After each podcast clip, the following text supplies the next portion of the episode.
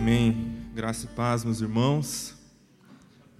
Sempre alegria e privilégio estar aqui para compartilhar com vocês. Quero te convidar para o livro do profeta Jonas. Vamos fazer aí um treinamento de escola dominical, de achar Jonas entre Obadias e Miqueias. Não sei se ajudou muito. Vamos ler rapidamente o capítulo 1. Diz assim: A palavra do Senhor veio a Jonas, filho de Amitai, com esta ordem: Vá depressa à grande cidade de Nínive e pregue contra ela, porque a sua maldade subiu até a minha presença. Mas Jonas fugiu da presença do Senhor, dirigindo-se para Tarsis. Desceu à cidade de Jope, onde encontrou o navio que se destinava àquele porto. Depois de pagar a passagem, embarcou para Tarsis para fugir do Senhor. O Senhor, porém, fez soprar um forte vento sobre o mar e caiu uma tempestade tão violenta que o barco começava a arrebentar-se. Todos os marinheiros ficaram com medo e cada um clamava ao seu próprio Deus e atiraram as cargas ao mar para tornar o navio mais leve. Enquanto isso, Jonas, que tinha descido ao porão, se deitara, dormia profundamente. O capitão dirigiu-se a ele e disse: Como você pode ficar aí dormindo? Levante-se, clame ao seu Deus. Talvez ele tenha piedade de nós e não morramos. Então os marinheiros combinaram entre si: Vamos lançar sortes para descobrir quem é o responsável por essa desgraça que se abateu sobre nós lançaram sortes e a sorte caiu sobre Jonas. Por isso lhe perguntaram: Diga-nos, quem é o responsável por essa calamidade? Qual é a sua profissão? De onde você vem? Qual é a sua terra? A que povo você pertence? Ele respondeu: Eu sou hebreu, adorador do Senhor, o Deus dos céus, que fez o mar e a terra. Então os homens ficaram apavorados e perguntaram: O que foi que você fez? pois sabiam que Jonas estava fugindo do Senhor, porque ele já lhes tinha dito. Visto que o mar estava cada vez mais agitado, eles lhe perguntaram: O que devemos fazer com você para que o mar se acalme? Respondeu ele: Peguem-me e joguem-me ao mar, e ele se acalmará. Pois eu sei que é por minha causa que esta violenta tempestade caiu sobre vocês. Ao invés disso, os homens se esforçaram ao máximo para remar e voltar à terra, mas não conseguiram, porque o mar tinha ficado ainda mais violento. Eles clamaram ao Senhor: Senhor, nós suplicamos, não nos deixe morrer por tirarmos a vida deste homem. Não caia sobre nós a culpa de matar um inocente, porque tu, ó Senhor, fizeste o que desejavas. Em seguida pegaram Jonas e o lançaram ao mar enfurecido, e este se aquietou. Ao verem isso, os homens adoraram o Senhor com temor, oferecendo-lhe sacrifício e fazendo-lhe votos. O Senhor fez com que um grande peixe engolisse Jonas, e ele ficou dentro do peixe três dias e três noites. Graças a Deus por Sua palavra. Irmão, certa vez Jesus foi questionado por fariseus que pediam a ele um sinal de que ele era de fato o Messias, do seu poder, da autoridade com que ele fazia o que fazia, os milagres e tudo mais. Ele diz para esses fariseus: Olha, nenhum sinal será dado a essa geração má e perversa que não seja o sinal do profeta Jonas. Porque assim como Jonas ficou três dias no ventre do peixe, o filho do homem ficará três dias no ventre da terra. E essa era a maneira que Jesus estava dizendo da, da sua morte e da sua ressurreição depois. E de fato, meus irmãos, quando nós celebramos a experiência do batismo, nós celebramos a nossa morte e ressurreição juntamente com Cristo. O símbolo do batismo é justamente o fato de nós deixarmos a nossa velha vida, da nossa morte em nossos delitos e pecados e ressuscitarmos para uma nova vida em Cristo Jesus. E aí Jesus diz naquele episódio que assim como Jonas esteve no ventre do peixe, ele estaria no ventre da terra. Ora, se o simbolismo da ressurreição de Cristo é um simbolismo de Jonas, o simbolismo de Jonas é também um simbolismo do nosso batismo. E aqui eu quero pegar essa figura para a gente, a partir da experiência de Jonas, entender os processos de Deus na nossa vida antes, durante e depois do batismo. Porque é muito interessante quando a gente olha para essa história fantástica. Isso aqui deveria estar no cinema, gente. Algum, alguém aqui, por favor, um dia seja um diretor de cinema e faça o filme de Jonas, por favor. Porque é, é uma história maravilhosa, é, tem a ação, aventura e está muito no imaginário. Se você, eu estava pesquisando um pouco, o livro Moby Dick, aquele famoso da literatura, ele tem inspiração em Jonas, ele inclusive cita Jonas no meio da história do livro. Mas se a gente pensa na história de Jonas, relacionando com o batismo, aqui a gente tem um batismo raiz. Esse negócio de piscininha, isso é muito Nutelinha. Aqui é raiz, meu amigo. É jogar dentro do mar, revolto e tudo aquela coisa de que a tempestade é por causa do caboclo. Mas Jonas nos ajuda a entender justamente o que acontece, quais são esses processos na nossa vida que o batismo simboliza. O que, que acontece antes, durante e depois na nossa vida que nós precisamos entender e viver isso. A história começa dizendo que Jonas fugiu, Deus mandou ele para um lugar e ele foi para outro. Essa é a primeira coisa a respeito tanto do chamamento de Jonas quanto do chamamento de Deus para as nossas vidas. É que nós jamais iremos para Deus se não formos por Ele chamado. João capítulo 14, versículo 6 vai dizer: Jesus afirma que ninguém vai ao Pai senão por Ele. É um chamado dele. Nós não temos a capacidade de, por nós mesmos, um dia reconhecermos que precisamos de salvação e ir até Deus. É Ele quem chama as nossas vidas. Só que o curioso é que, com certeza, nós seremos encontrados na situação de Jonas depois desse chamado de Deus, porque a gente inegavelmente fugimos. E fugimos e provavelmente dormimos profundamente. É o que Jonas estava fazendo. Diz que o mar estava revolto lá no versículo 5, tudo acabando, caos total e o cara dormindo no porão do navio. Essa é justamente e precisamente a situação do homem sem Deus. É interessante que várias vezes ah, a Bíblia, no Novo Testamento, o apóstolo Paulo vai usar várias vezes falando a respeito de dormir como uma analogia para a morte. Ele vai falar lá em 1 Coríntios 11, quando está falando do batismo, que as pessoas não faziam. Não há poucos entre vocês que dormem, Outras, o próprio Jesus falava: olha, aqueles que dormiram no Senhor ressuscitarão primeiro. Enfim, a figura de dormir como uma figura para a morte.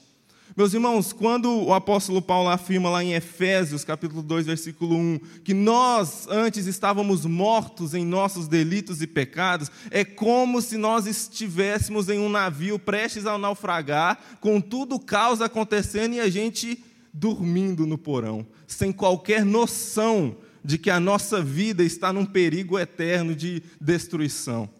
É preciso entender que o primeiro passo e o passo anterior a essa nossa experiência do batismo é esse despertar, é acordar. É o capitão do navio chegar e dar uma chacoalhada, meu filho, você não está percebendo o que está acontecendo aqui? O mundo está acabando, você está aí dormindo o sono da indolência, da morte em nossos delitos e pecados é ser acordado da Matrix. Eu gosto muito desse filme Matrix. Matrix, ele, vocês sabem, talvez você não saiba, mas ele é uma analogia da própria história da redenção cristã. Quando a experiência lá do personagem principal, Neo, porque as, as, pessoas às vezes têm dificuldade de entender Matrix, mas na verdade, as pessoas que estão na Matrix, a Matrix é um programa de computador, na verdade, elas estão sendo cultivadas dentro de casulos, porque as máquinas estão tirando energia elétrica de dentro do corpo das pessoas. E enquanto elas estão sendo cultivadas naqueles campos enormes, que tem uma parte lá do filme que mostra, na mente delas eles instalam um programa que faz elas pensarem que estão vivendo a vida em 1998. E aí, todo o processo de salvação do Neil, que é o, ator principal lá, é o processo de pegar ele, vocês lembram da parte lá das pílulas, em que ele vai escolher se ele vai continuar vivendo no mundo de ilusão ou se ele vai despertar para a realidade. E a realidade não é tão bonita quanto ele achou que era, vivendo naquele cubículo que ele trabalhava no, no, no trabalho dele. Ele percebe que o mundo está um caos, que as máquinas dominaram tudo. Enfim, despertar é ter esse choque de realidade.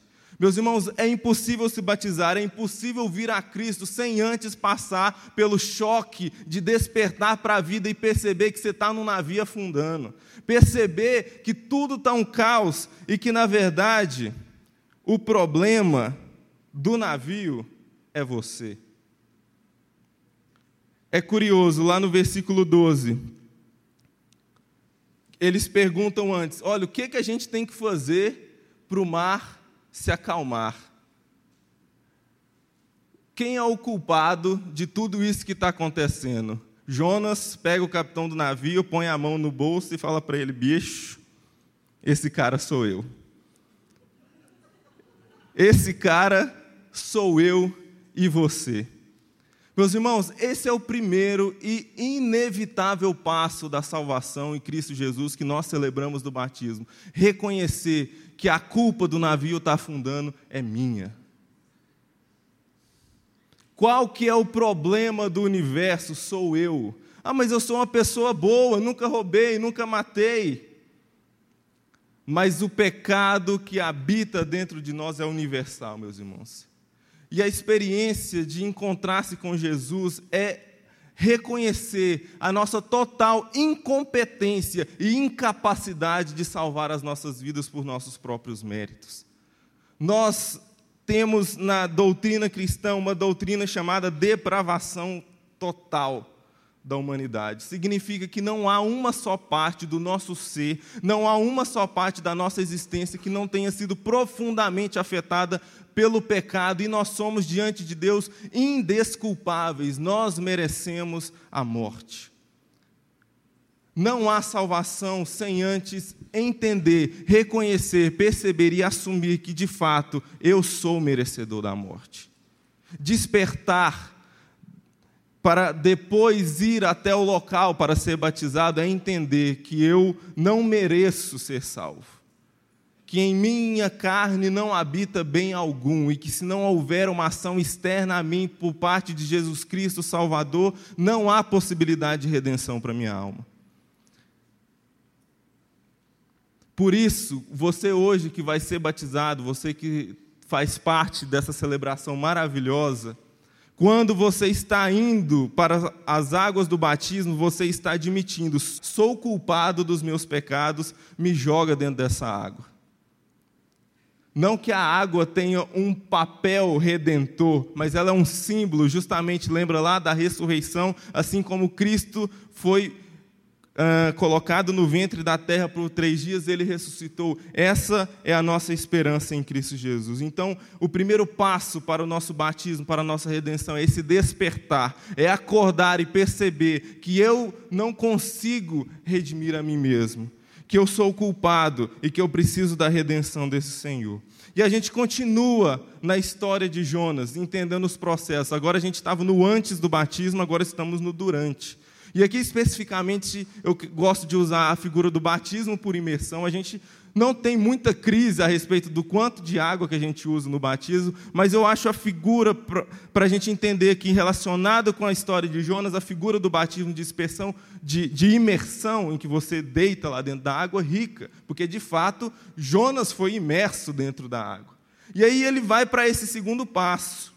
E é muito interessante, cara, eu acho a Bíblia maravilhosa, porque ela nos quebra a nossa lógica, é os nossos paradoxos das Escrituras.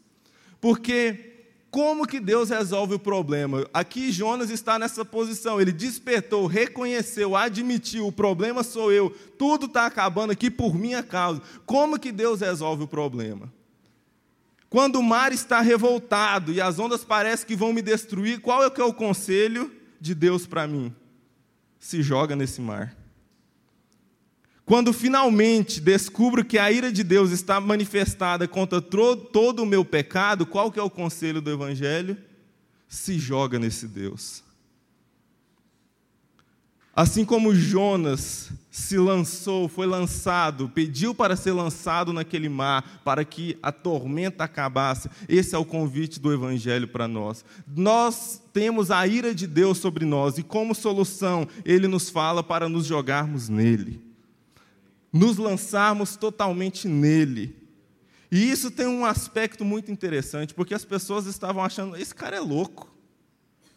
Então é pra, ele está falando para a gente jogar ele dentro da, do mar. Eles até falaram: Ó oh, Senhor, perdoa a gente, porque a gente vai matar esse cara.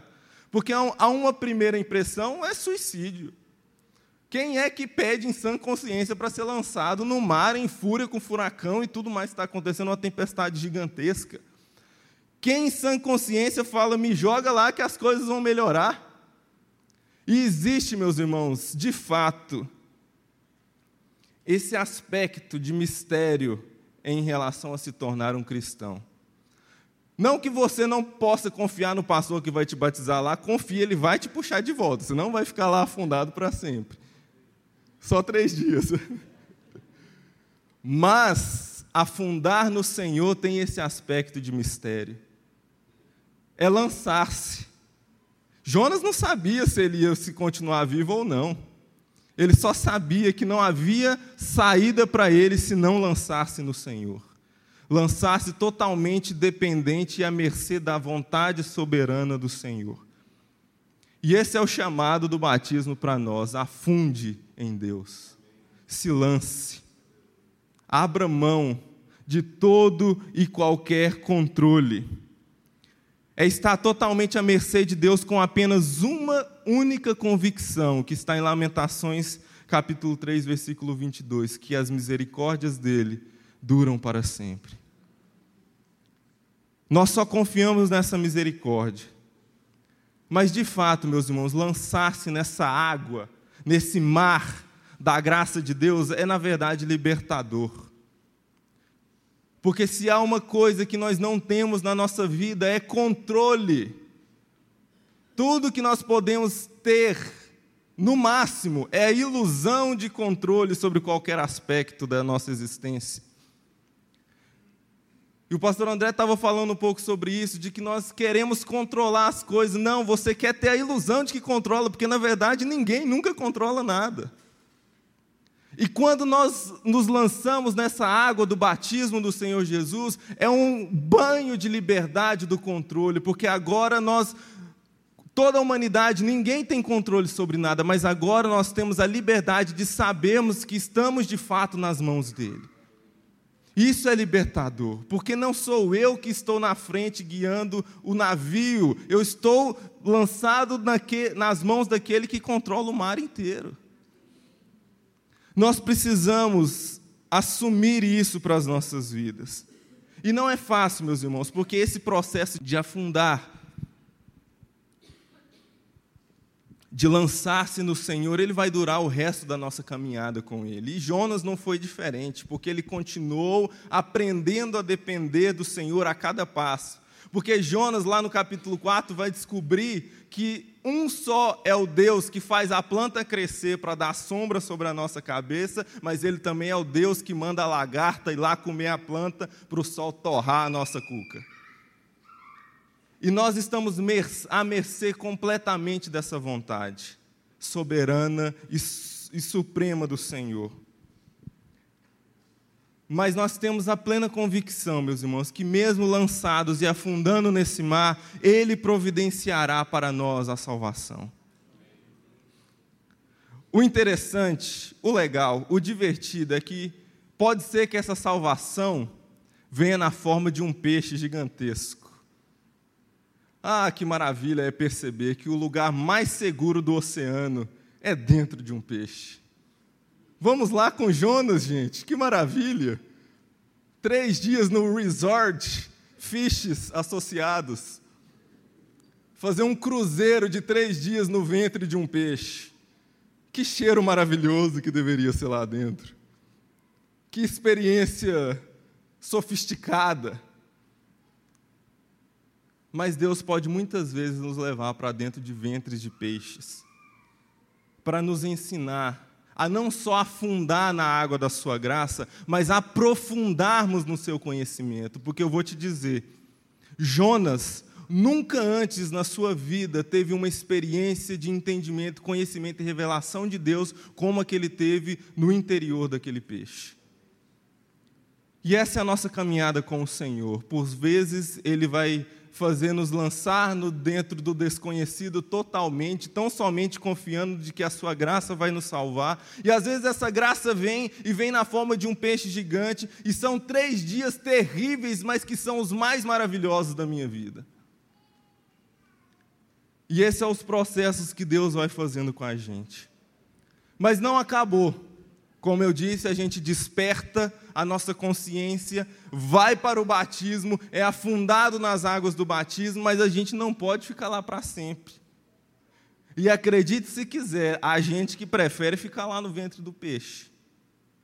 Porque o próximo passo é ser removido daquela água, é levantar-se daquela água. Para quê? Qual é o objetivo de sairmos de dentro da água e voltarmos para a vida, voltarmos para a nossa caminhada? A gente volta lá para o versículo 1 de Jonas. Diz que Jonas recebeu a palavra do Senhor, Jonas recebeu um chamado do Senhor. Eu falei no início que não há possibilidade de chegarmos até Deus por nós mesmos, a não ser que Ele nos chame. Mas qual que é o teor desse chamado? Nós entendemos na palavra do Senhor que não há uma maneira de chegarmos a Deus a não ser que tenhamos sido chamados por Ele, mas esse chamado é para Nínive. Esse chamado é para irmos, para avançarmos, para cuidarmos dos órfãos, porque às vezes a gente tem uma dualidade em relação ao chamado de Deus. Achamos que Deus nos chama para sermos salvos e talvez algum dia, se houver alguma necessidade, Ele nos chame para alguma obra, para fazer alguma coisa em Seu nome. Mas João capítulo 15, versículo 16, Jesus vai dizer: Vocês não me escolheram a mim, mas eu os escolhi, ou seja, Ele que nos chamou, Ele é que tomou a iniciativa. Para quê? Para irem e darem fruto, fruto que permaneça, assim, a fim de que o Pai conceda a vocês o que pedirem em meu nome. O chamado do batismo, o chamado para a salvação, nunca é um chamado para simplesmente desfrutar da salvação de Jesus de uma maneira passiva, porque desfrutar a salvação de Jesus de uma maneira passiva não é desfrutá-la, é perder a oportunidade de desfrutá-la na sua inteireza, na sua profundidade. E o chamado de Jesus para as nossas vidas é para Nínive. Para irmos, avançarmos o seu reino e darmos frutos. E de fato, somos como Jonas. Nós não queremos ir para Nínive, meu irmão. Quem quer ir para Nínive? Onde é Nínive?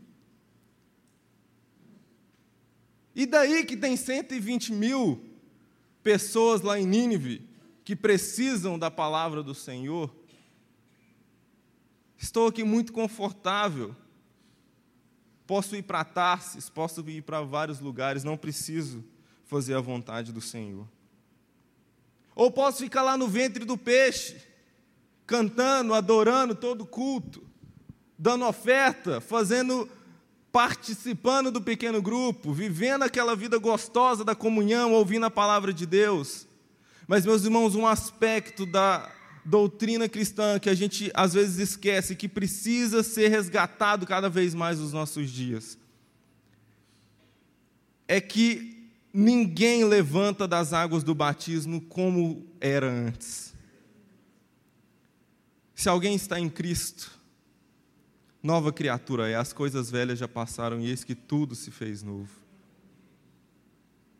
Nós não vamos para Nínive para alcançar a salvação, nós vamos para Nínive porque fomos salvos.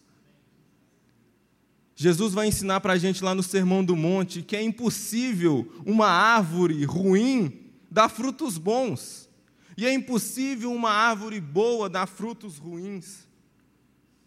Se nós entendemos que éramos uma árvore ruim e que Cristo entrou nas nossas vidas, nos transformou, a evidência, o sinal de que uma árvore é boa é que essa árvore produz frutos bons.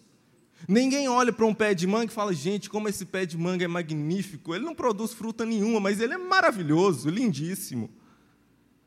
A evidência de que o pé de manga é bom é porque ele dá manga boa. E a evidência de que fomos de fato alcançados por essa graça, mergulhamos nesse rio e fomos salvos, transformados, dignos de sermos parte da família de Deus, dignos dessa água, desse batismo, é que quando a gente levantar desse batismo, a gente vai avançar esse reino, a gente vai frutificar, a gente vai cuidar do órfão e da viúva.